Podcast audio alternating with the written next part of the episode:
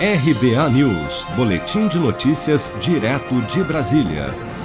Em viagem oficial à Itália para o encontro do G20, grupo que reúne as 20 maiores economias do mundo, o ministro da Economia Paulo Guedes disse à imprensa no último domingo que a aprovação da PEC dos precatórios no Congresso ainda é o plano A do governo para viabilizar um valor mínimo de 400 reais para o Auxílio Brasil a partir de dezembro. Vamos ouvir.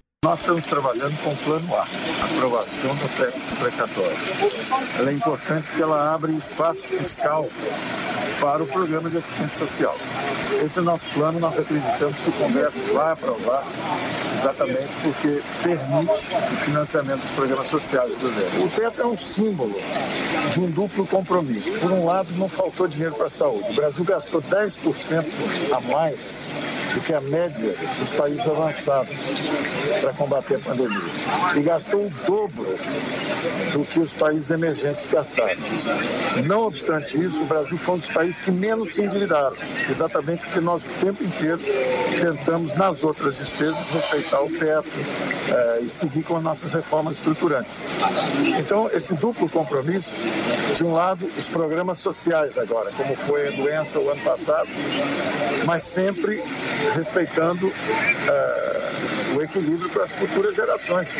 O Brasil tem que pagar por suas guerras. Nós temos que pagar pela pandemia, em vez de empurrar o custo para gerações futuras.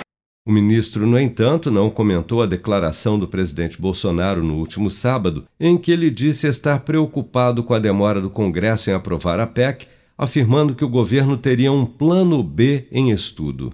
Mas aliados próximos ao presidente confirmam a informação já que o governo avalia que a PEC dos precatórios, que entre outras medidas propõe o parcelamento das dívidas judiciais da União em até 10 anos, pode até vencer na Câmara, mas vê dificuldade de ela ser aprovada no Senado. Assim, caso a PEC realmente não passe, o governo estuda como plano B decretar um novo estado de calamidade e prorrogar o auxílio emergencial que chegou ao fim no último domingo com produção de Bárbara Couto, de Brasília, Flávio Carpes.